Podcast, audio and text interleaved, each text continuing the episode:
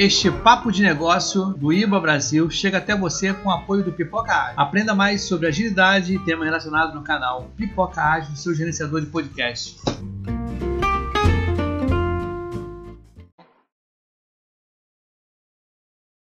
Fala pessoal, boa noite. Mais um papo de negócios aqui no IIBA Brasil. Mais um papo interessante para você da comunidade de análise de negócios.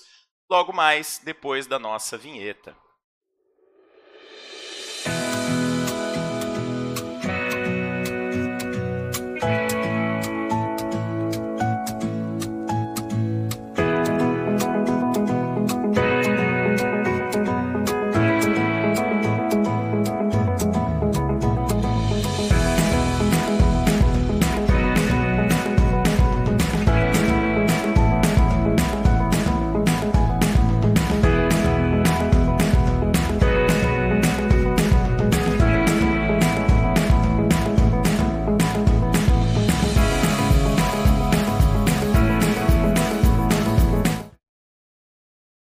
Isso aí, pessoal. Mais um papo de negócios e hoje a gente vai falar de um tema bem bacana. Aliás, eu acho que a gente vai ter muita coisa para aprender hoje com o nosso amigo Bedricou. Só que antes dele dar a palavra inicial, eu queria dar uma boa noite aqui, a gente começar com os nossos comentaristas da bancada aqui um pouquinho sobre o que vai ser o papo de hoje, né? Eu vou pegar aqui de calça curta o que chegou por último, tudo bem, Alexandre? Boa noite. O que, você espera do papo de hoje? Você escolheu o pior mesmo, cara. Não, foi, foi uma sacanagemzinha. É, obrigado. Eu espero entender por onde anda a engenharia de software atualmente, né? boa. Não, você saiu muito bem, ó. Foi boa. Fala, Tonini, tudo bem? Boa noite. Opa, boa noite, tudo bem? Boa noite, galera. É, vamos, vamos ver que é, até pegando o gancho no que o Alexandre falou, vamos ver quem é que, que se existe mais louco por aí, igual a gente, procurando alguma coisa nova, né? Porque a, a pedrada dentro das empresas está forte, hein, cara? Tá, tá, tá, tá, difícil aguentar. Vamos ver se com essa a gente consegue mais alguma coisinha, né? Tá bom? Isso, é verdade então vamos lá. Mesmo. É Meu isso aí, vamos lá. Fábio Hideki, transformação digital na veia e engenharia de software, tudo a ver ou não? O que, que você acha? Tudo a ver, com certeza. E, bom, eu fiz questão de participar do papo, porque na época que veio o ágil para o Brasil, né, eu era desenvolvedor nessa época, agora estou mais em processo, mas era desenvolvedor. Gostava muito de RUP, muito de UML, casos de uso, né, escrevia, na minha modesta opinião, um dos melhores casos de uso Olha, isso daí vai ser motivo lá pra gente fazer uma live lá no Papo de Requisitos, hein? Eu quero ver. Cara, eu, eu gostava de fazer caso de uso, eu gostava muito. E aí veio, começou a vir o, o ágil e tal, né? Bem na época do começo do ágil no Brasil. É, eu fui um dos que falou, cara, isso aí, até já comentei em um dos papos, falei, cara, isso aí não presta. Por isso eu vou estudar muito para, provar que não, que não presta. e acabei gostando, né? Então estou procurando alguma coisa que consiga colocar toda essa bagunça de um monte de coisa que tem por aí numa uma forma mais ordenada, né? Não sei Talvez se SEMAT, um arquitetura né? corporativa. Não, nem, nem um meio termo, mas alguma coisa que pelo menos mostre o que, que existe, né? O, o Knef está tentando fazer um pouco isso, né? Então, é, todas as formas de organizar a bagunça eu estou querendo estudar, porque realmente a bagunça está grande. Boa, legal. Meu amigo Locoselli, e aí, o que, que, você espera do papo de hoje? Você que é o arquiteto aqui do nosso papo de negócio, que vai linkando os assuntos e tal, descobrindo os assuntos que fazem mais sentido para a gente. O que, que você espera do papo de hoje? Boa noite a todos, boa noite, Sabendo. Eu estou esperando a gente falar muito de engenharia de software, uma visão mais abrangente do que aquela que a gente encontra no Sueboc. É uma visão em que interliga o negócio à solução que ele busca no software. Hoje, quase tudo tem sua solução em software. Então, a engenharia de software é mais do que nunca fundamental. Houve uma época até que na análise de negócio se falava: a análise de negócio precisa sair da TI, a análise de negócio precisa sair da TI. Hoje, a análise de negócio tem que voltar para a TI, porque é no software que as soluções existem. E enxergar como é que a engenharia de software pode se conectar com os negócios é o, o que eu entendo que o papo de negócios de hoje pode ajudar a gente começar a enxergar um caminho. Coselli, você sabe que às vezes você Muito fala bem. umas coisas que a gente precisa digerir para poder entender, mas é, foi boa mesmo hein, essa história de primeiro a engenharia de so, a análise de negócio tinha que sair, agora tem que voltar. Isso, isso é, é, interessante porque faz muito sentido com todos os papos que a gente vem tendo aqui, né? E é, é meio que uma dualidade mesmo, né? Você pode chegar mais próximo do negócio mas hoje em dia você não pode ficar longe da tecnologia, porque a tecnologia é fundamental. E aí isso vira um bolo. Eu gostei desse negócio. Inclusive, eu queria pedir agora, sim, para o nosso convidado, o Bedrico, dar uma boa noite dele e já começar a falar um pouquinho do assunto. Mas assim, cara, eu quero que você vá devagar para a gente poder entender direitinho o papo de hoje, hein? Porque assim, esses papos mais densos, mais técnicos, a gente tem que ir devagarzinho para a gente entender direitinho o que, que a gente está falando e também para o pessoal do chat conseguir acompanhar com a gente. Então, ó, lá no chat nós temos a Cris Belinda, o Locosélio Tonini, o Bedricou, o Sabino, o Luiz Gustavo, o Hideki, Perícia Digital. Já estamos começando ali com algumas coisinhas. Pessoal, vai passando para a gente aqui no chat as sugestões, as perguntas. Participa do papo também que eu vou trazendo aqui. Pedrico, boa noite. Seja bem-vindo. Vamos começar com o papo de hoje, mas eu queria que você fizesse uma introduçãozinha para a gente, falando um pouco assim, o que, que a gente vai falar hoje, né? Vamos, vamos dar bem uma, um panorama para quem está assistindo a gente. O que, que é o papo de hoje na sua visão? Boa noite. Inicialmente, é, a história que acontece dentro da engenharia de software, ela é, permeia o assunto é, o início da engenharia de software em cima de Pressman e Somerville. É, hoje, nos tempos atuais, de uma vez, né, partindo para o momento atual, o que eu estou lendo, o que eu estou vendo, o que eu estou perseguindo, é que o Ivar Jacobson, que é o, um dos precursores do, da UML, do RUP, ele desenvolveu uma nova engenharia de software. E essa nova engenharia de software, ela é uma iniciativa. Então, uh, qual é a intenção? A intenção é que as pessoas participem é, de estruturas que possam divulgar a nova engenharia de software. Então, inicialmente, é, essa foi a expectativa dele, criar é, em lugares, em países, que a gente possa falar sobre esse assunto.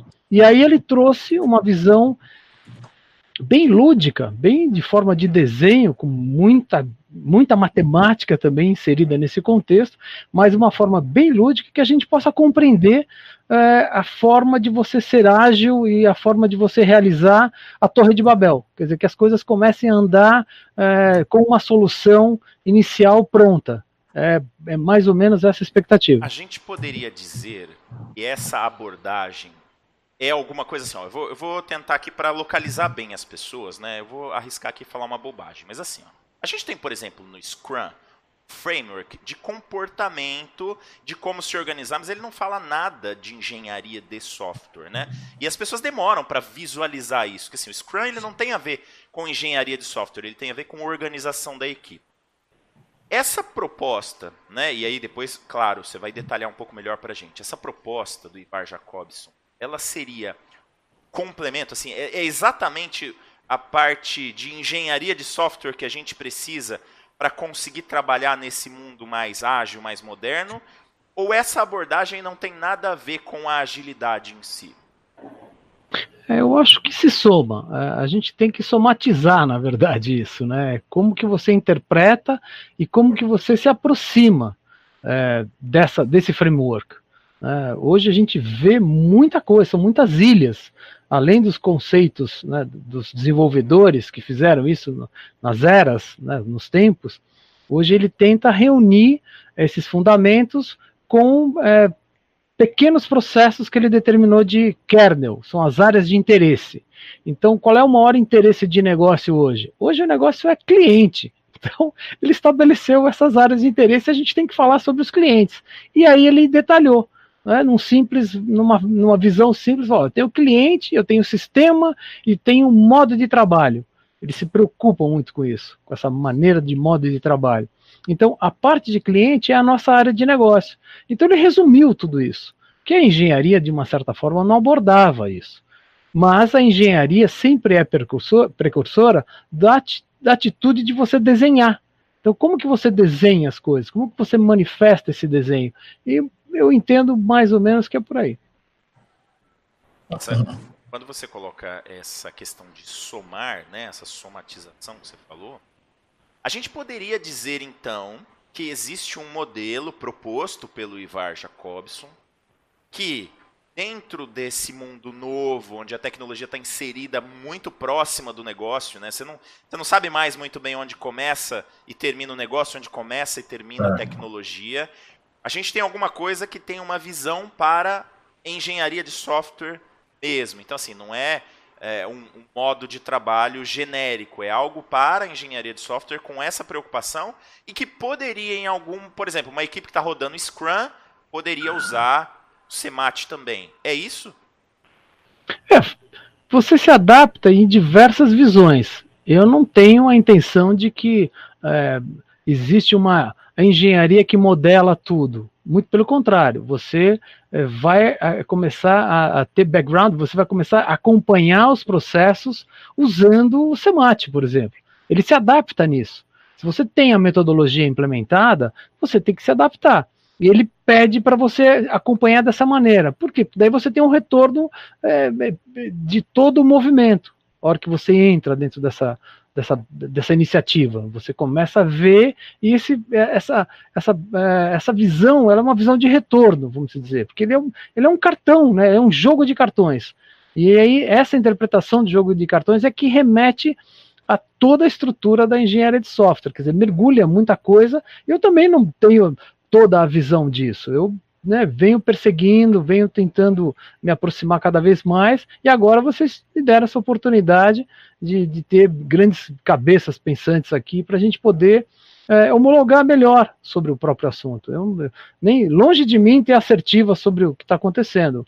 Perto de vocês, a gente vai se somar para pode ser descobrir? Vamos descobrir. É, é, é, recente, né? Isso foi fundado agora em 2006, 2007. Então a engenharia é muito nova, a forma como ele apresenta. E ele tem feito é, incursões dentro da própria engenharia de software lá do, do SEI, né? Ele fez esse trabalho dentro do Google, Fujitsu. Ele, ele tem uma competência grande na, nessa atividade de, de, Então a gente cabe a nós é, começar a, a entender essa essa missão, né? Como é que, qual é o valor disso, qual é a visão disso, bem governança, né? Então, é isso. Beleza. Você está no mudo, Locoselli? É, é, eu posso dar um pitaco? Claro, você que manda aqui. Quem dera. Mas vamos lá, olha, o, o, o que eu percebo, o, o Ernesto, ele me possibilitou anteriormente ver esse material eu não estudei profundamente. Mas tentando fazer essa ligação que você pediu, o, o Sabino, eu enxergo que a engenharia de software ela, ela deve abranger qualquer que seja o processo, o framework que você está utilizando para desenvolver. E a, essa engenharia, essa, esse novo nova visão da engenharia de software, ela trabalha nessas três camadas que o, que o Ernesto colocou, né? as três áreas de interesse, que é cliente, solução e esforço. E nessa área de esforço é que a gente vai encontrar um modo de trabalho. Então, a forma de atuar no Scrum, ela vai estar nessa camada, nesse kernel, certo? Do esforço.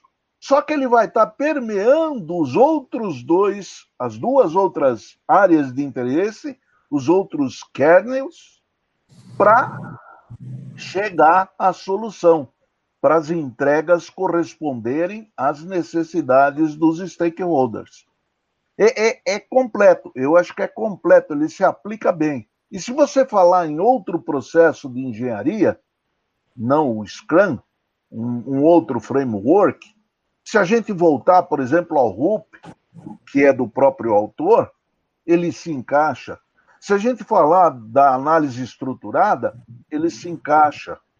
Então, ele é abrangente suficiente para poder trabalhar de qualquer forma, não está atrelado a uma forma única. Eu entendi certo, Ernesto? É, com certeza. Boa. É, eu, eu achei legal essa primeira, esse primeiro desenho. E assim, depois a gente vai ter que fazer um outro papo detalhando mais. Mas acho que a gente partir desse, desse, dessa premissa, então, a gente tem três kernels que vão fazer com que a gente tenha as visões que a gente precisa ter para trabalhar com qualquer iniciativa de engenharia de software. Se eu bem entendi. Aí você vai ajudando a gente aí, tá, Pedrico? É...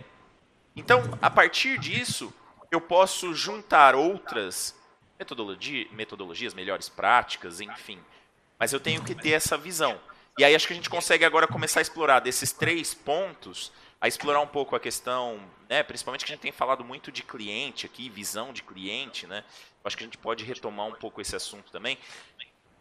Fala mais, mais, no, mais didaticamente aqui pra gente, Bedricô, então. Vamos começar por esse, por esse. É essa mesma visão? Assim, a gente precisa começar pela visão dessas três, dessas três camadas, é isso mesmo?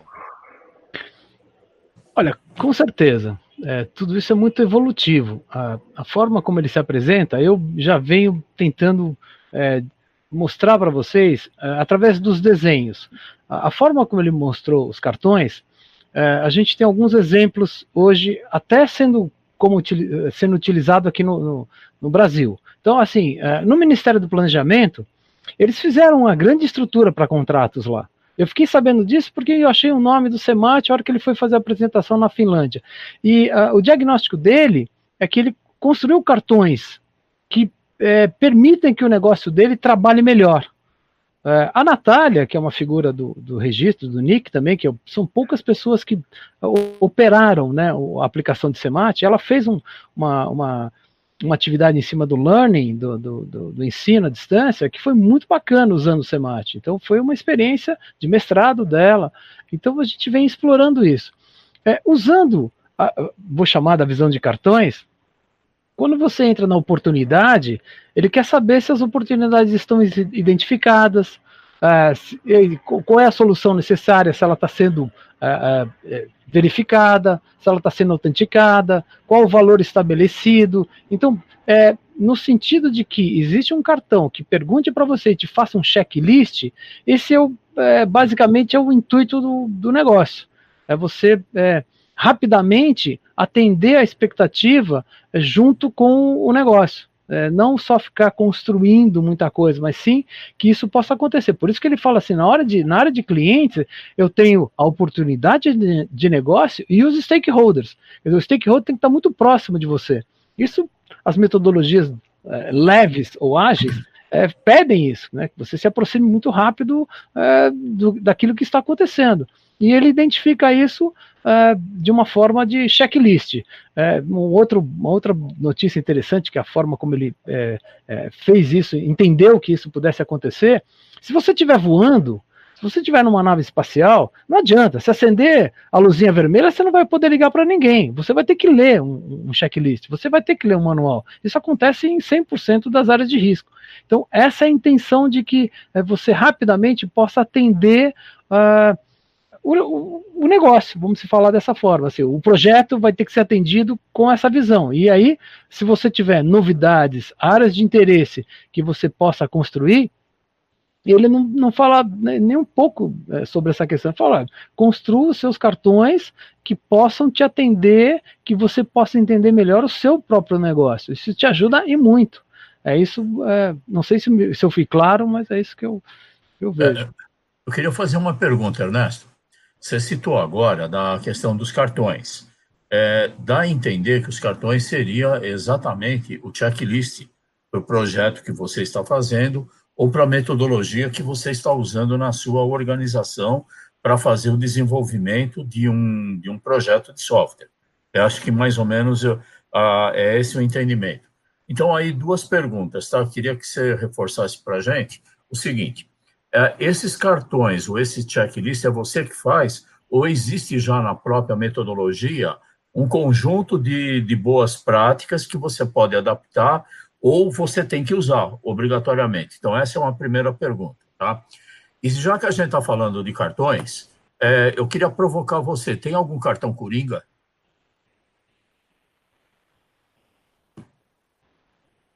Ernesto? É, eu perdi a voz do Tonini. Ah, perdeu? Não, agora voltou.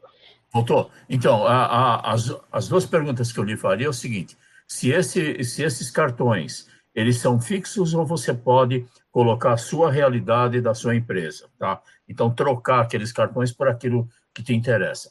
E a segunda pergunta é, já que a gente está falando de cartões, tem algum cartão que é Coringa? É, o assunto Coringa é um assunto brasileiro, né? A gente quer dar bypass em tudo que a gente está fazendo em termos de metodologia. Exatamente, isso, ó. Legal. Essa, essa dificuldade ela, ela é enorme, porque a gente entende os cartões, vê os cartões e já quer mudar tudo. Não, eu acho que não é bem assim. Uh, existe um, uma estrutura matemática dessa composição, ele não chega, por isso que precisa do livro, né? Ele chega nessa construção, é, assim como é o caso de uso, né? E não é o caso disso, são 13 diagramas que ele montou para atender a tecnologia da época. Agora ele mudou tudo isso e, e a gente evoluiu em cima desse assunto. Existe até um software de acompanhamento. É, mas é bem ao contrário, você só usa os cartões que você precisa. É, da mesma forma como se eu me permite falar nesse assunto, o CMMI está mudando completamente, porque você audita aquilo que você precisa, não precisa mais toda essa espinha dorsal de acontecimento. Isso vem vindo nesse novo modelo Dev 2.0. É, eu acho que essa intenção, quando ele já construiu, ele já pensou nisso. Ele falou: olha, se você tem é, uma visão de oportunidade de negócio, atende rapidamente isso e vai, vai entender o seu movimento de requisitos. Dentro dos seus requisitos, o que, que você está sendo atendido? Então ele tem por exclusão. É muito mais simples do que você se aprofundar.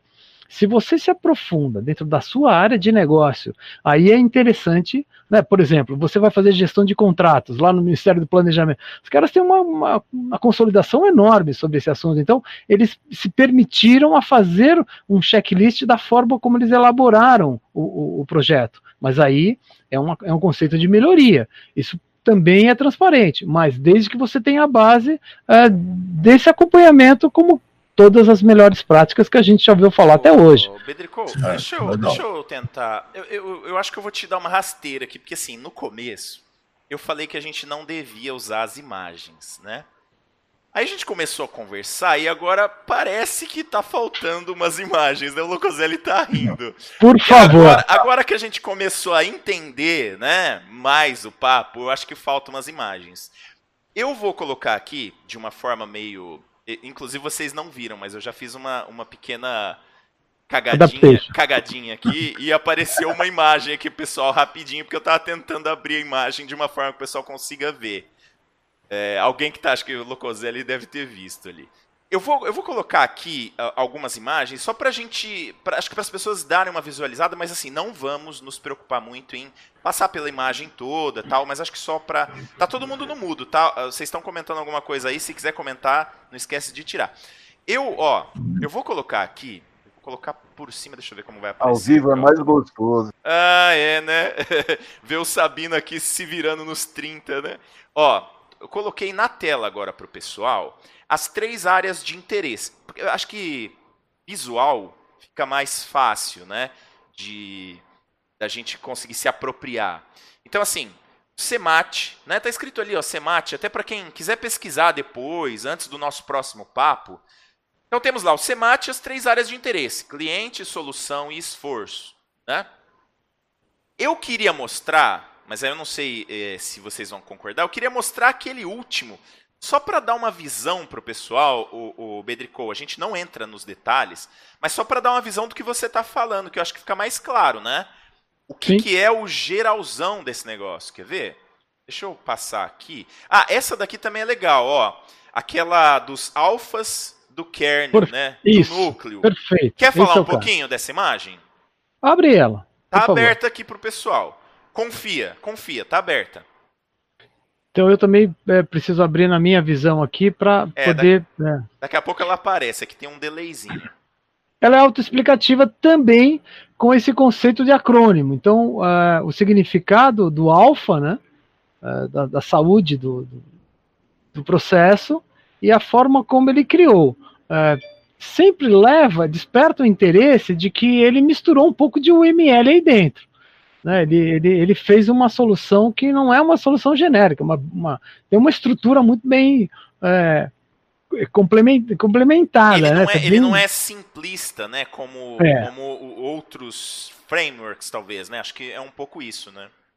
Ao mesmo tempo, ele é escopo. Ele fala: olha, você vai se definir em cima dessa visão. Uhum. E aí, essa visão mostra bem uh, as áreas do kernel. Quer dizer, o, o núcleo todo do, do jogo uh, do software, ou do negócio, ou do projeto, ou da ideia, é sempre voltado a essa experiência. Você vai acabar experimentando como você está aplicando, vendo tudo isso. Se você vai aplicar com o seu framework, tem mais umas. Né, tem todo um apoio em uhum. volta disso da, da, da experiência é, de projeto. Então, em cima disso, você vai atendendo rapidamente é, essas funcionalidades, esses requisitos, e tudo isso funciona muito bem. Essa, essa imagem aqui, ó, tô mostrando aquela imagem que tem assim, cliente, solução, esforço.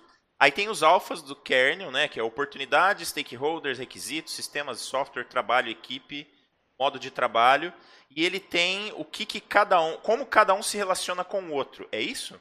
Isso. Essa é a visão ML. Também te, gostei dessa, dessa construção. Não é, não é que é o acaso. Existe uma estrutura de relacionamento muito bem é, montada. E, mas, de uma forma simplista, né, de uma forma de EAP, assim, olha, isso, esse é o, esse é o, é o jogo, esse é, o, é a visão. Né? Essa é a forma que você tem que é, fazer o, o penso. É, né? o, é o método thinking, é um método de, de pensar. Você tem que estar sempre com esses atributos na sua visão. E aí você vai atrás das evidências. Legal. A gente podia talvez explorar um pouquinho essa imagem. Eu vou tirar a imagem aqui para vocês aparecerem de novo. Mas acho que a gente podia explorar um pouco. Deixa eu fazer uma Claro, vai lá, Tonini. Olha, Ernesto, é, vendo essa figura do, do, dos alfa, distribuídos entre é, os pontos principais, cliente, solução e esforço, que o pessoal está vendo, tá? É, existe algum início e fim?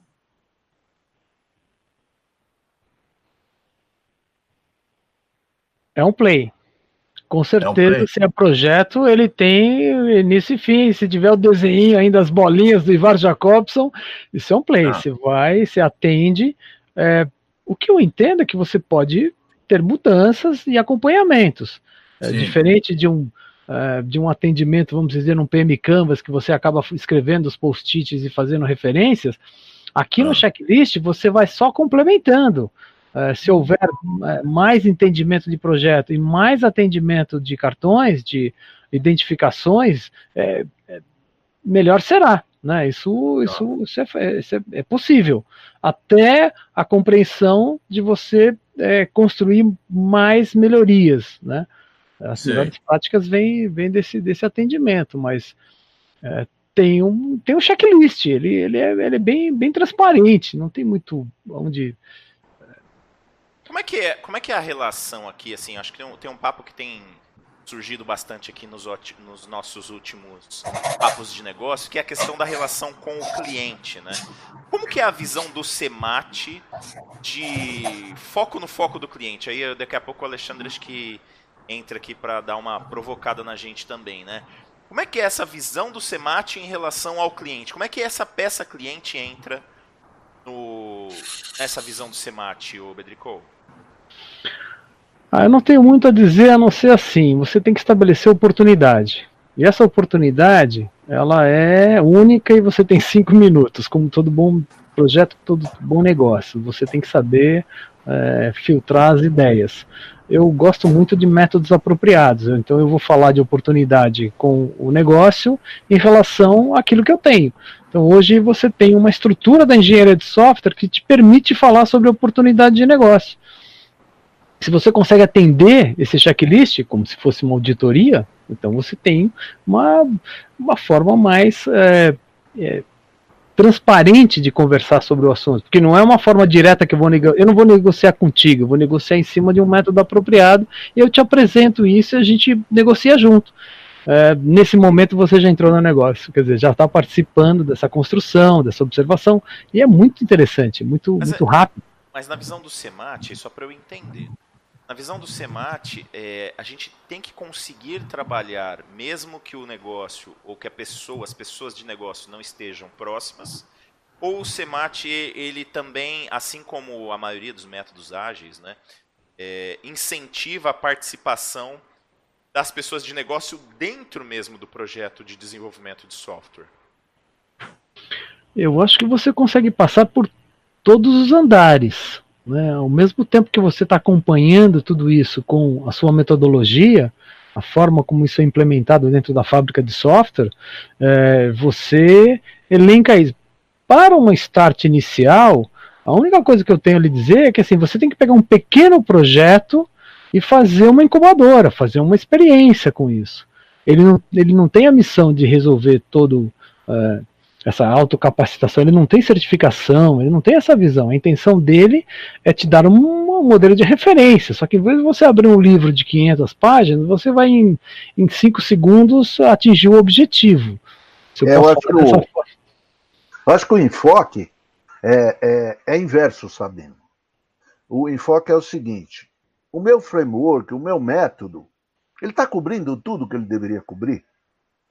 E é em cima disso que, com o SEMAT, você pode perceber se você não está esquecendo de nada, se não está deixando nada de importante para ser feito. É a engenharia da maneira de desenvolver o software.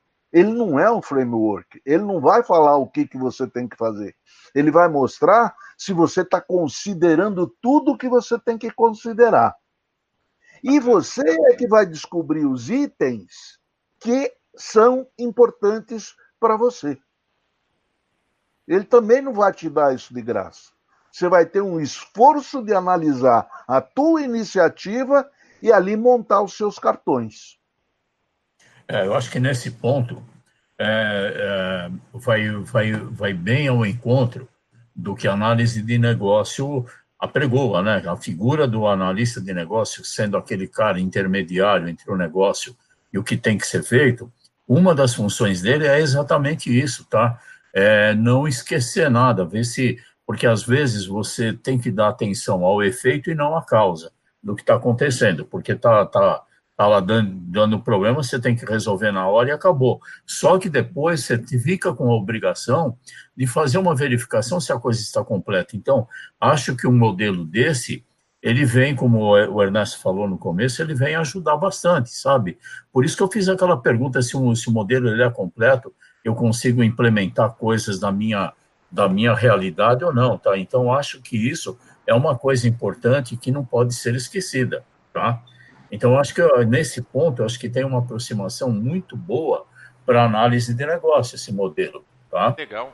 Deixa eu okay. trazer aqui, ó, do chat, o Luiz Gustavo falou assim, ó, Será que ainda não estamos isolando a TI em separado do negócio? Entendo que o Jacobson quer integrar e inclusive criar um método dentro da área de negócio com a inclusão da solução de TI.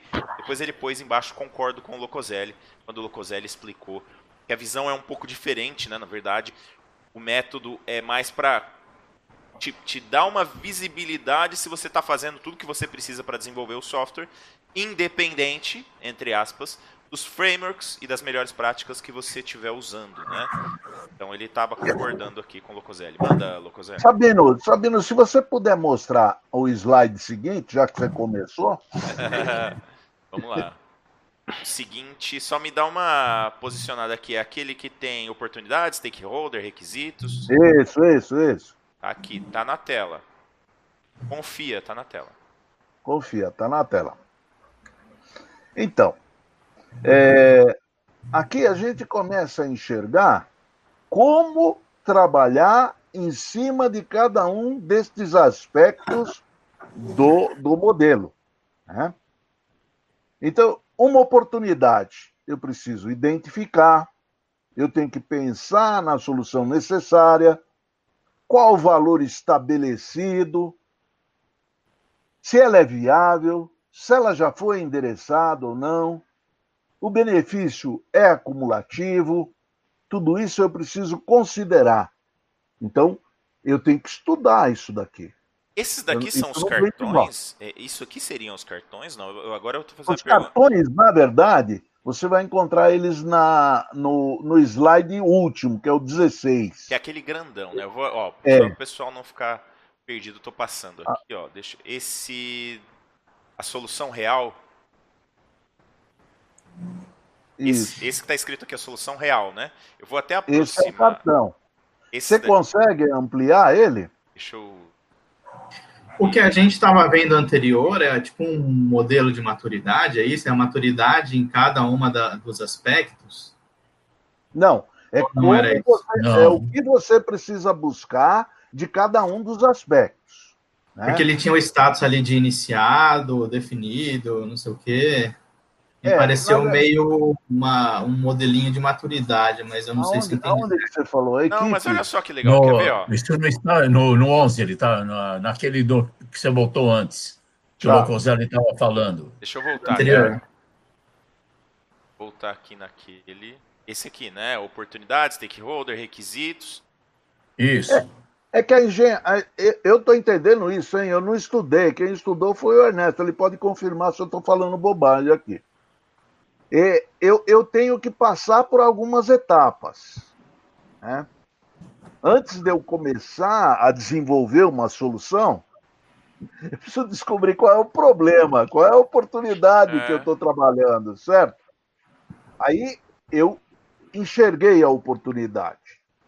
Para eu poder detalhar essa oportunidade, eu preciso saber quem é que sabe dela. Então eu tenho que reconhecer os stakeholders. Se eles forem muitos, eu tenho que enxergar os representantes desses grupos, verificar se ele está envolvido, se ele está concordando com aquilo que a gente está fazendo, se ele está satisfazendo a implementação, se ele está satisfeito com aquilo que está se propondo com a solução. Se, ele- e se isso daí já foi implementado, se ele está satisfeito com o uso. Então, tem aqueles aspectos que a gente estava falando da semana passada. É, eu acho O que é isso mesmo. Está satisfeito. É meio checklist, né, Locoselli, você tá falando É, assim. É meio checklist, né? É Porque isso você mesmo. pega, por exemplo, aqui dos requisitos, ele tem os critérios de qualidade de requisitos, né? Concebido, É delimitado, aí. coerente, É. aceitável, endereçado, cumprido. E são muito parecidos com os critérios que a gente usa normalmente, né? O, o que o Ernesto falou para a gente, e talvez a gente não tenha tomado a atenção necessária, isso é um trabalho de governança. Aham. Não é um trabalho da, da, da equipe de engenharia de software. É óbvio, a equipe de engenharia de software vai ter que construir isso para que a governança possa fazer a avaliação se as coisas estão de acordo ou não. Boa. Falei Ah. bobagem, Ernesto? Não, sempre complementar, é isso mesmo. É, a intenção é bem essa, a forma como isso é representativo. E outra, eu não sei se eu posso né, dar mais um pitaco nesse assunto. Por favor. As missões iniciais dessa, dessa iniciativa é trazer, é, vou falar para o Brasil, para a língua portuguesa. Ou seja, traduzir esse conceito, trabalhar com o conceito que ele apresenta. Quando você lê um cartão e você vai ver se a oportunidade é identificada, não é se você entende do negócio, se você está identificando. Ele entra num checklist e ele te pergunta como se fosse auditoria. Fala assim: ó, você está fazendo isso de que forma? E aí ele é representativo. Isso está um pouquinho mais abaixo dos cartões que eu tenho uma parte da identificação dele. Então, isso você vai checando se a forma como é, a visão da engenharia permite que a oportunidade esteja identificada. Então, existe um complemento. E aí ele, ele anda, né? aí você continua andando em cima dessas questões. Então, tem os requisitos básicos para a identificação da auditoria, né? Como que você implementa isso. Legal. Mas você está passando uns, uns slides muito legais agora, ele, aí. agora ele não aguentou, ele não aguentou. Não, vai é, sabe, sabe Aí, sabe por que, que eu fiz isso? Ó, enquanto a gente tava falando aqui, eu passei pro pessoal entender. O, porque assim, a gente começou a falar. É como se a gente abrisse um livro no meio, né? E começasse a falar do meio das páginas. Foi mais ou menos isso que a gente fez. É, e é interessante, porque é o primeiro papo, acho que desperta o- o- a curiosidade no pessoal, né? De Sim, dar uma olhada e tal. Depois a gente vai fazer um Inclusive- papo mais estruturado. Aí eu acho que a gente consegue fazer o papo que o Bedricol queria fazer hoje, mais estruturadinho, né? Da gente chegar com um apoio visual mesmo. Mas é, sem essa, essa, esse primeiro papo, sem essa primeira contextualização, acho que a gente não conseguiria extrair tudo isso do papo. Por isso que acho que o e, segundo papo fica pra, bem bacana. E para quem, quem tiver interessado nesse segundo papo, e se o Ernesto tiver disponibilidade, vai ser no dia 5 de fevereiro do ano que vem. Caramba, nós estamos com a agenda tomada. É. Isso, mas isso daí vai depender do, do Ernesto ter disponibilidade, certo? Ó, tem uma pergunta aqui no chat enquanto isso, para é, é, é, o, o, Ernesto acho que não está acostumado que aqui no Papo de Negócio a gente tenta marcar a agenda ao vivo mesmo. É, é meio caótico assim, tá? Tem que se acostumar, né? o César. É, assim. é, não, quem sabe faz ao vivo, né? Quem sabe olha a agenda ao vivo. Não é caótico, né? É mesmo. Oi? Não é questão de caos, não, é questão de pressão mesmo. Se não escapar. É. Ó, o César Rabelo falou assim: até que ponto o sucesso de um software tem relação direta com a experiência da área de negócio envolvida na sua concepção e evolução? Só para a gente respirar e não querer responder de bate-pronto, né?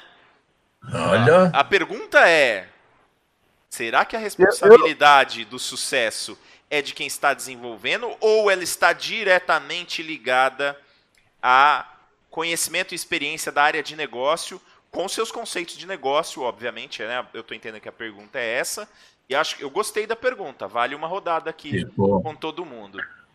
Eu já acho que isso não é uma pergunta, isso já é uma resposta. Já fica, em vez de, já coloca uma exclamação assim, está envolvida diretamente na concepção e evolução. É uma pergunta e você retórica, precisa, né? Claro, Rodrigo? você precisa de métodos apropriados, sensacional. É bem esse o, é a questão. É você está sempre com um pouco mais de segmentos e não mais é, com, com muitos é, fly, né? Tô vendo o vento, eu tenho estimativa, né?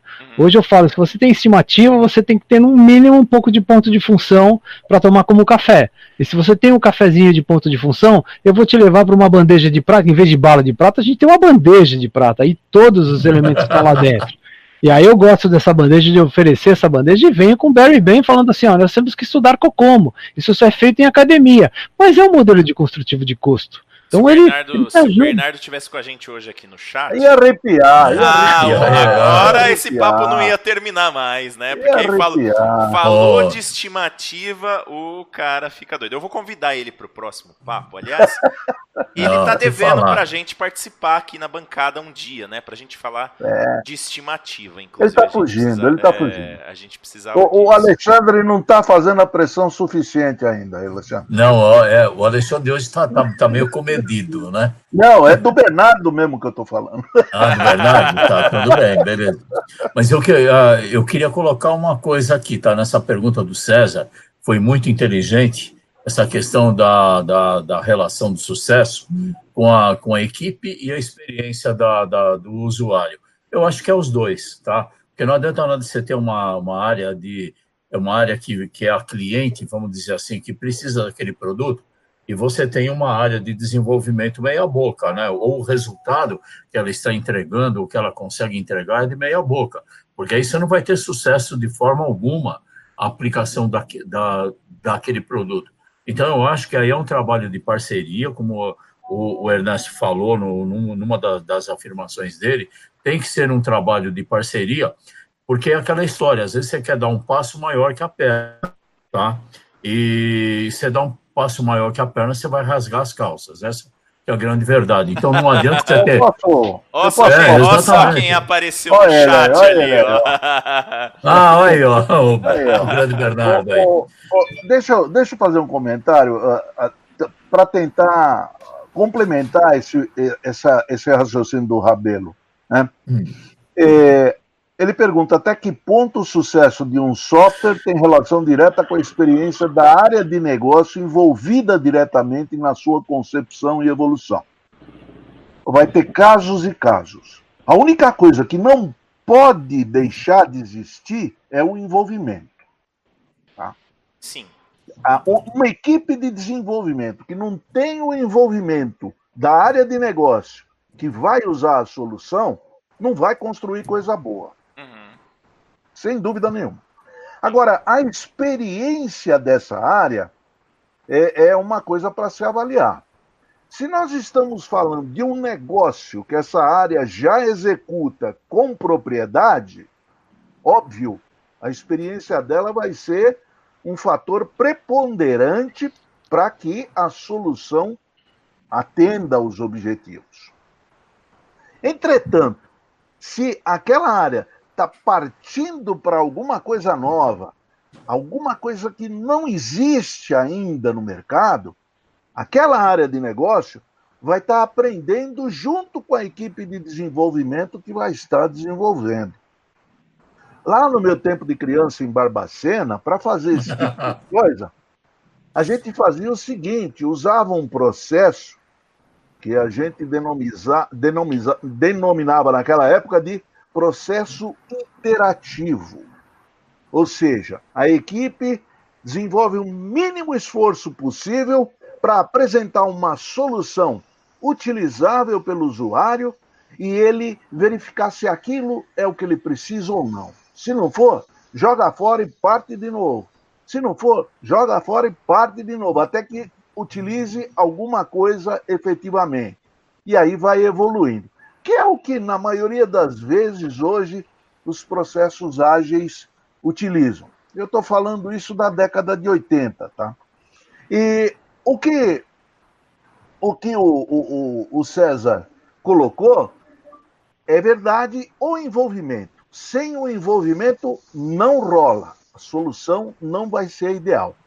O envolvimento vai ter a experiência do usuário para coisas que ele conhece ou não terá não terá um envolvimento dele com a experiência se for uma coisa nova, certo? Esse é o que eu entendo. Eu queria complementar Nossa. uma coisa, né? acho que o, que o Loco tá depois uma... do, do Toninho, então. Oi. É, só queria também é, trazer para a mesa mais, essa, é, mais esse bate-papo. Eu sei que vai fugir um pouquinho fora do assunto de hoje, mas a gente não poderia perder a oportunidade de perder o gancho do que o, o Locoselli falou, né? Tá? É, muitas vezes, até essa questão da experiência que o Locoselli falou, olha, faz uma coisa pequena, tenta, se não dá, refaz alguma coisa. Esse, na verdade, é o espírito da inovação hoje em dia. Você tem que experimentar e ir fazendo coisas para você ganhar experiência. E aí a gente volta alguns anos atrás com Thomas Edison, né? Que ele, para chegar na lâmpada, teve no mínimo 99 experiências que, que o auxiliaram a, a dar certo uma terceira. Só que na nossa área de software, é, levante a mão se você conhece alguma empresa que te dê essa oportunidade de você ficar fazendo coisas e errar e fazer de novo, tá? Eu, pelo menos... Olha, provocação, é, hein? A provocação é forte. Eu acho, eu acho um pouco é, difícil. Se eu falar isso na minha empresa, eu, eu vou ser mandado embora. Eu, eu ia entrar, eu ia entrar na, numa fria aqui, mas eu vou ficar quieto. Não, é peraí, ó. questão de é, ordem. Vez. Questão de ordem. Vai lá, Bedrico. Mostra aí que é você quer um convidado. Vai lá. É, você está numa, numa seara aí que é, o que mais é, hoje consegui mudar em cima de Frederick Brooks, que é o pai do sistema operacional da IBM, ele com as 3 mil pessoas, ele acabou desenhando esse livro que é o Mythical Man Months, né? E ele traduziu para o português e tem uma, uma, uma, versão muito interessante da forma como ele aborda é, o que a gente está tentando conversar. É, o que ele fala, assim, existe processos e pessoas, mas o meu negócio é processo. As pessoas, elas são muito interessantes e tem uma uma briga eterna sobre esse assunto. Ele fala, as pessoas não, mas sim a criatividade. O que vocês estão transbordando é de criatividade. E isso vem da paleontologia do Frederick Brooks. Quer dizer, ele já falava isso. E não em 80, ele falava bem antes disso. Em toda a descrição dele de você poder trabalhar de uma forma criativa em cima da análise, em vez de você trabalhar, porque eu faço o estereótipo da loucura, né? Análise da loucura, para você poder entender o que está acontecendo. E o, o, o Locosari sempre toca nesse assunto, que você tem que estar além do seu cliente para poder é, ajudá-lo é, na visão. Mas ele fala muito da criatividade das pessoas, isso que é o mais importante para você absorver uh, em cima desse método apropriado. Olha, foi Frederick Brooks que falou, oh, não eu, estou longe daqui. é, é, isso. O meu amigo Hideki, manda lá, ele vai lá. Ele tá aqui do lado também, viu? Você tá no mudo, tá? Aí, agora sim. É, só, então, complementando primeiro a questão do, do errar, né? tentando dar uma, uma salvada aí no Locoselli, que falou que não, não se pronunciaria. é, tem que ver o errar também, né? Não é passar um ano desenvolvendo e errar. É tipo, é, é validação contínua, interativa, rápida. Então, nem que seja, faz um rascunho numa folha sulfite lá com caneta, mostra pro cara, olha, te parece com, a, com o sistema que você quer? Ah, parece. Beleza, ou não parece. Errei, mas errei, mas gastei meia hora, né? Uhum. Então, existem, errar... erros, existem erros e erros, né, Hideki? erros e erros, né? É... E quanto à questão do, do negócio com, com, com o sistema, é, eu acho que a, a, o mindset ágil aí, os frameworks que seguem na, na direção do ágil, é, o, os mais puristas geralmente absorvem o papel do analista de negócio meio que nos papéis ali que tem dentro de cada um dos frameworks, né? É, dificilmente tem, eu acho que nenhuma delas tem o papel do analista de negócio, que eu acho um pouco utópico, um pouco difícil. Não acredito muito nessa versão, né, nessa visão, mas acredito sim que o cara de sistema, digamos assim, né, o cara da TI, cada vez mais precisa conseguir subir para o negócio.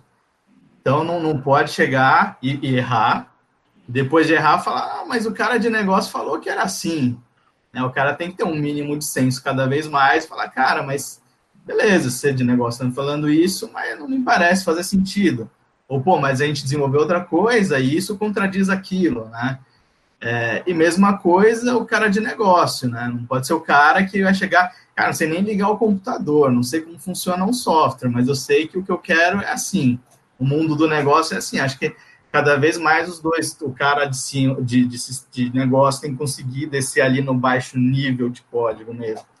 É, não vai chegar no código, lógico, mas indo nessa direção para cada vez mais pedir melhor o que ele precisa e o cara de negócio cada vez mais chegar cara de sistema cada vez mais chegar perto do negócio para entender o que o cara que está passando e, e ter um senso crítico, né? Então, acho que isso tem que haver. Essa separação de um é um, outro é outro, eu acho que não é saudável. Tá. Ó, aproveitando, o, o Rabelo, César Rabelo colocou aqui no chat, ó, para apimentar mais o papo, uma área de TI sozinha consegue matar a bola no peito e construir uma solução assumindo que seria papel da área de negócio? E entregando esse produto com sucesso. Eu, eu gostei de uma coisa que o Locoselli falou em algum momento sobre isso, que é assim, cada caso é um caso, né? Steve Jobs. É, não, essa, essa, essa, daí acho que se a gente for buscar deve ter um bem antes, né? É, cada caso é, é um o, caso. O cara não perguntava para ninguém nada e fazia e todo mundo gostava do que ele fazia. Quer dizer, você vai encontrar um ou outro cara que até consegue fazer, Rabelo mas a grande maioria não vai atender as expectativas que, do ó, cliente. Eu, eu, vou, eu, vou, só aproveitar um gancho agora, que inclusive eu entreguei uma solução hoje, uma solução que eu fiz, é, que é uma solução técnica, não, não, foi um sistema desenvolvido, porque eu usei uh, ferramentas Office para fazer, né? Mas é uma solução com tecnologia e que o cliente é, gostou. Mas por que porque em algum momento da minha carreira, trabalhando com mercado financeiro, eu fui estudar mercado financeiro. Eu fiz uma pós-graduação em mercado financeiro, tirei CPA 20, é, estudei um pouco mais. E assim, chegou um momento e eu muitas vezes tinha o mesmo entendimento que o meu usuário sobre o negócio. E um negócio complexo. E o pulo do gato não é isso só. O pulo do gato é você deixar ele assumir o controle da situação, mesmo que em algum momento você tenha mais conhecimento que ele. Então, para mim, uma coisa que eu falo para os meus alunos sempre em treinamento, o pulo do gato é você conhecer o máximo que você puder, mas deixar o cara de negócio assumir o papel dele, que é o papel de conduzir, e você apoia o máximo que você puder. Eu não, não tô bom, querendo. Pode falar. O bom, o, bom, o bom vendedor estimula no cliente o, o, o entender sua própria necessidade. Exatamente. Não, e assim, isso tem um efeito que é sensacional. A gente pode explorar isso mais em outros papos, porque hoje nós estamos chegando no final, tem dois minutinhos. Nós vamos atrasar um pouquinho, nós atrasamos para começar, vamos atrasar um pouquinho para terminar também. Eu queria fazer um Esse último. voou, cara. Esse Oi? voou. voou, né? Mas é que eu acho que engrenou agora no final, pessoal. A gente abriu umas quatro threads, import... umas threads importantes aqui, né? Sim. Que dá vontade de falar e a gente acha que não vai, não vai conseguir esgotar o assunto. O César trouxe aqui, acho que dois pontos é, muito legais, né? As perguntas que ele colocou. Mas eu queria que eh, vocês fizessem para mim um fechamento, mais ou menos nessa linha. Que assim, a gente falou um pouco agora, acho que a gente foi para uma linha assim, tá, mas engenharia de software, que é o nosso papo de hoje. Mas será que a equipe de sistema tem mais responsabilidade? Será que a equipe de negócio tem mais responsabilidade?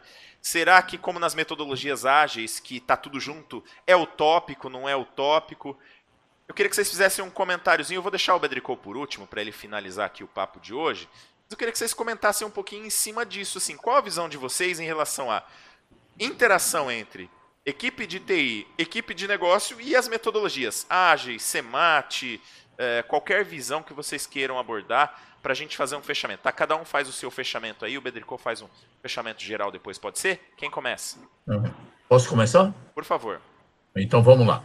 É, bom, em primeiro lugar, quero parabenizar o, o, o Ernesto, né, trazendo essa, essa visão um pouco diferente do que nós estamos acostumados mas eu acho que o bacana, quando a área de TI, e até uma resposta até para o próprio César Rabelo, que hoje trouxe esses temas desafiadores, né? Acho que na hora que você mostra um pouco de maturidade pra, da tua área de TI ao resolver um problema, você vai, você vai bem ao encontro do que a gente trabalha em análise de negócio. Você tem que criar a confiabilidade naquele cara que está do outro lado pelo trabalho que você vai fazer, tá? Esse é um ponto fundamental para o cara crer que você vai conseguir entregar uma solução. Então, eu acho que o SEMAT, pelo fato dele ter aqueles cartões, aquele checklist, são, são elementos que vão corroborar para que você crie esse ambiente é, positivo para trabalho, né? Então, nesse ponto, eu acho muito bacana, tá? Ok? Legal. Valeu. Boa. Boa. É, meu amigo Alexandre, você hoje está mais comedido, né? O que você pode acrescentar aqui para gente? Vou tentar. É, eu acho o seguinte: se eu quero fazer alguma coisa para alguém, e nesse caso eu seria um analista de sistemas, tenho que admitir duas coisas no mínimo. Né? Primeiro, preciso conhecer do assunto, e segundo, eu preciso saber quais são os desejos específicos é, de quem eu estou atendendo para poder fazer algo mais próximo do que ele efetivamente precisa. Então, na verdade, quer dizer, independente de quem, esse conhecimento tem que estar em algum lugar. Se eu conheço tecnicamente sobre o assunto, como você fez CPA 20, etc., eu posso prescindir até certo ponto não é bom para a relação, mas eu posso prescindir até certo ponto desse conhecimento que o, que o cara de negócio me passaria. Né? Não é bom para o relacionamento, porque eu vou me colocar como superior, ele vai se colocar como inferior, foi para o saco. Então, então, quando você diz que eu tenho que, mesmo que eu saiba, eu tenho que fazer que o cara acredite que ele está contribuindo, é para não essa, essa briga de egos de quem é superior a quem. Né? A gente tem que buscar sempre um clima de colaboração. Então, mesmo que eu saiba do assunto de negócio, eu tenho que dar espaço para aquele cara que faz aquilo todo dia. Então, isso é uma coisa. A segunda coisa é o que ele espera resolver com esse sistema. Isso eu não sei. Boa. Isso quem sabe é ele. Na realidade, o que faz ao fazer um sistema é descobrir conhecimento do primeiro minuto até o último minuto.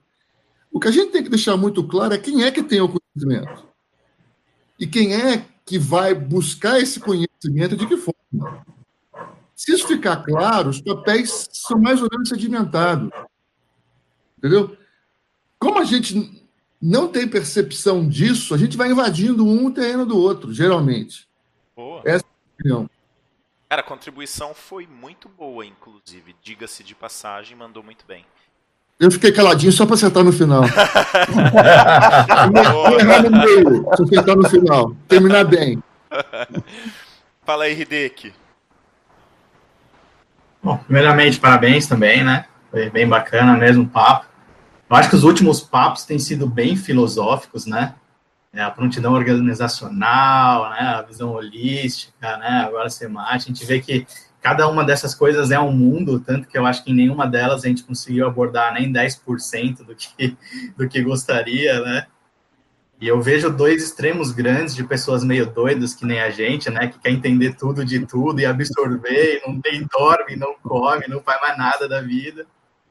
Uma galera que tá, ah, minha função é essa e é isso que eu, que eu faço, né? Então, é, eu acho importante que a gente esteja levando esse tipo de coisa e que aos poucos as pessoas vão absorvendo mais, porque cada coisa é um mundo e cada vez mais a gente tem que saber um pouco de tudo, né? Quem se fechar, ah, esse é o meu no, no famoso quadro lá de, de funções, né? Cada vez mais vai perder a empregabilidade, né? O cara, ah, isso aqui não é meu papel, vou processar a empresa porque me mandou fazer o que não é para eu fazer, tá cada vez mais complicada, né? Então, é, eu acho que é, que é bem importante essa, essa visão. Então, eu gostaria de dizer isso. É, eu acho que a gente está tá trazendo bastante coisa e é, é bem legal a gente conseguir unir essas visões todas. Bola. Muito bom. É, meu amigo Locoselli, é, nossos recadinhos finais aqui também tem, né? Semana que vem. Tem, semana que vem tem. Semana que vem nós temos alguém que a gente gosta muito e que está sempre conosco. É o doutor Alexandre. Olha só. Dando a visão do cliente sobre o seu negócio. É isso mesmo, não? O nome é outro, não, né? Já mudou, eu só não lembro. Já, já mudou. já Isso mudou, é que é, é agilidade, hein? Isso é que é, é. Eu já mandei eu, material para você, aí eu dele... Já mandou, já mandou. É, eu, eu, tive um problema aqui no meu office e ele está desatualizado, hum. é verdade, você me mandou. Nós vamos falar sobre, peraí. Processo como meio de geração de valor. Isso, é isso aí. É isso Boa. aí. E o Alexandre vai estar conosco a semana que vem falando sobre esse tema. É, eu gostaria muito que o IDEC participasse também. Boa. Opa! Deu aço. É, eu, eu, já eu ia dar essa sugestão também, porque são dois grandes conhecedores do tema aqui, né, no Papo de uhum. Negócio. As pressões aqui são todas ao vivo, né? não é por nada, não, mas eu acho que você devia participar. ninguém pode fugir, ninguém pode fugir. Não, ô, ô Hideki, Hideki, não é só participar, não, é contribuir bastante, inclusive. É, é não, não é só... Participar, é... contribuir participar, né? Boa. E fecha... seu fechamento, meu amigo Locoselli.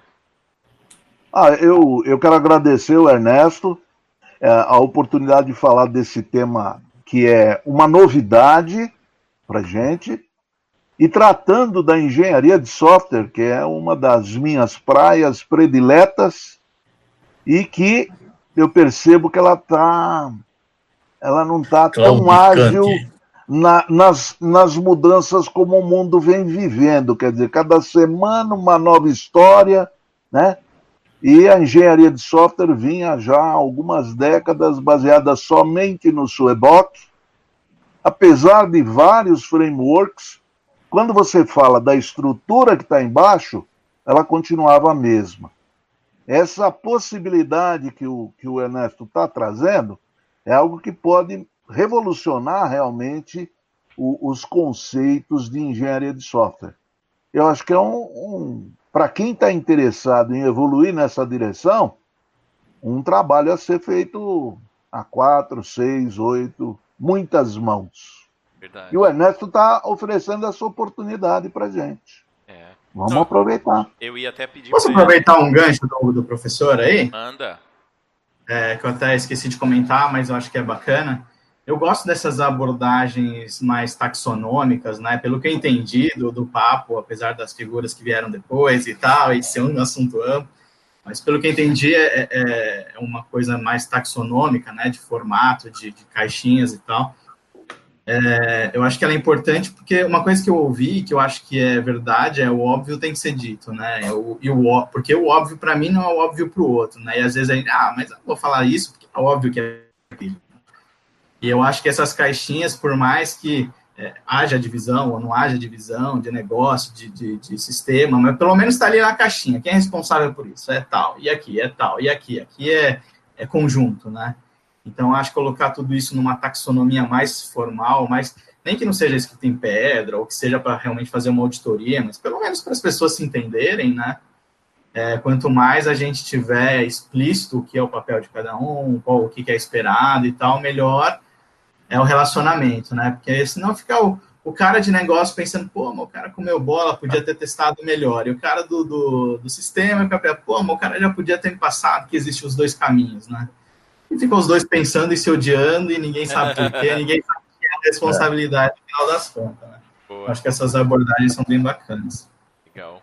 Ó, deixa eu só, antes de deixar o Bedricol fazer o, o, encerramento aqui nosso, a Cris Belinda falou assim, ó, muito bom, adorei o bate-papo de hoje, os pontos de vista de cada um, esses encontros são sempre bons aprendizados. O César falou, obrigado, Locoselli, estarei sempre que possível e procurando colaborar, instigar a discussão. Cris Belinda dando os parabéns, trocar discussão por instigar o papo de negócio. O Clésio deu uma boa noite, ó, o Clésio aí também já participou com a gente aqui algumas vezes, né? Perícia Digital, parabéns a todos. Acompanho o mestre Ernesto em alguns projetos e é sensacional a forma que aplicamos utilizando todas as ferramentas possíveis. Clésio falou, eu acho que a LGPD pode interferir no modo como softwares dão acesso aos perfis. É uma pergunta, né? creio que será necessário melhorar a forma de como se trabalha com as permissões de software. A gente, né, abrindo threads aqui no finalzinho, mas eu queria talvez aqui que o Bedricou aproveitasse o finalzinho do papo de negócio para falar um pouco, né, o que é essa oportunidade que o Locoselli falou, né, essa, essa forma mais colaborativa que o Ivar Jacobson propõe que as coisas sejam feitas, para ele falar um pouquinho disso para a gente e preparar aí o nosso próximo papo de negócio sobre o SEMAT. Manda lá, meu amigo Bedricou. Bom, é, para terminar, eu acho que o mais simples é parar a bola no meio do campo. Não dá para continuar falando nesse assunto, né? acho que é, a abordagem foi tão, tão transparente, foi tão interessante. É, a forma como a manifestação apareceu, é, a necessidade que eu tenho de visão é que as pessoas participem, porque essa é a estrutura da iniciativa. Então, essa oportunidade que vocês é, realizaram é, é, bem o start desse, desse projeto. Eu vou chamar de Semate Brasil, quer dizer, é a primeira vez que a gente está falando isso dentro de um grupo, que a gente pode se reunir mais vezes. Nós temos uma missão muito grande, porque se você tiver a oportunidade de visitar o ponto .org do Semate, você verá, aí é que você verá que tem coisas e novidades e mais novidades. Ele não parou por aqui, então tem bastante coisa a ser a, a trabalhada e avançada. A nossa missão trazer uh, esse, esse compêndio, né, essa, esse book dentro da, da visão nacional. É, isso eu acho super importante, que é uma negociação que eu tive com alunos que falaram com ele. Aproveitando a missiva, eu preciso falar sobre a minha questão de abordagem de negócio com a saúde. Né, eu cheguei até no doutorado em informática médica, então eu trabalho numa atividade de, de laboratório, né, desenvolvo o projeto, mas a minha participação é exclusiva dentro da área de, de que eu tenho o cliente do meu lado. É ele que pede a solução, eu muitas vezes faço questão de não entender a solução, porque a solução em si ela ainda é o start inicial, mas onde a gente está no momento atual dos negócios é o BI. Quer dizer, tudo isso reflete o que você está falando. Como é que a gente vai pensar nos indicadores que levam resultados? E é esse o meu trabalho atual, de tentar é, atender a expectativa da atividade individual. Essa atividade individual remete àquilo que você começou a falar no começo do bate-papo. Quer dizer, eu tenho uma atividade financeira. É, a minha vida começou como operador de bolsa. Então, eu trabalhei nas bolsas de São Paulo todas as oportunidades que houveram com facas e dentes na mão dentro do pregão. Então, eu adoro esse assunto em todas Legal. as instâncias, ainda mais contribuindo na área do VBA. Quer dizer, eu gosto muito de fazer a coisa em atendimento ao cliente. Ele leva a resposta para casa. Mas isso é supermarket. Quer dizer, eu estou entregando, sempre pediu, entrego, pediu, entrego. Eu tenho essa fase de desenvolvimento. Quando a gente entra na parte de melhoria de processos, você começa a entender o que a empresa precisa. E a melhor forma de você fazer isso é trazer o modelo. Falar, vamos começar pelo modelo do que a gente enfrentar o negócio como se a minha experiência tivesse é, valendo alguma coisa. Não tem. Quando você entra na área da saúde, você não tem isso. Você vai conversar com a neurologia, ele pensa, ele tem uma tendência daquilo que ele precisa. A hora que você demonstra isso, ele vai sistemicamente acompanhando o processo. Mas a ideia da melhoria é sempre contínua, você mostrar, né, que é, é o nosso exercício que eu tenho com o Tonini há muitos anos, daquela forma como a gente vem dentro do SPIN, tentando Sim. mostrar isso com as empresas que são todas é, coadjuvantes, que a gente não tem concorrente. Quando a gente está trabalhando com a melhoria, ela é qual é a sua experiência e como você pode demonstrá-la para a gente. Traduzindo isso para a nossa iniciativa, é a forma como é, é, quanto mais pessoas a gente conseguir trabalhar com essa informação, ver se isso ainda é a moda, né? A gente está dentro de uma visão de moda, né? sempre tem o um modismo em todas as instâncias, mas a gente tem uma estrutura muito bem formatada, né? A responsabilidade das pessoas que estão falando aqui, algumas sem e algumas com muito cabelo branco. Então, é, é essa é a construção. Né? A gente não está falando do nada, existe uma um expertise aí nessa, essa movimentação de criatividade. E é em cima disso que a gente tem que trabalhar. E agradecer profundamente, com certeza, essa, essa participação. Isso foi uma honra, uma nobreza aí estar com vocês. E não abro mão, tô, tô junto no, no grupo aí. É isso aí. Muito obrigado. Show de bola, muito bacana. Nosso papo, acho que agora é, a gente fica com várias coisas que a gente fica pensando, à vontade de falar, né? Agora no finalzinho, assim, a gente abriu vários assuntos muito interessantes, né? Mas vamos fazer sim um segundo papo bem bacana. Quero agradecer, cara, o tempo que você dedicou para falar com a gente aqui. Agradecer os participantes também. Quem participou com a gente aqui no chat também foi bem bacana hoje e continuem comentando os vídeos, compartilhe os vídeos, né, com os amigos, tal, para mostrar, para divulgar o papo de negócio, é bem bacana também. O canal do IIBA Brasil está crescendo bastante. É legal, a gente vai trazer cada vez mais conteúdos aqui interessantes para nossa comunidade e vocês ajudam a gente a divulgar esse trabalho e também aí trazendo os assuntos mais interessantes aqui. Pessoal, valeu. Quarta-feira que vem, às 8 da noite, tem mais Papo de Negócio. É isso aí. Boa noite. Opa, boa noite. Boa noite.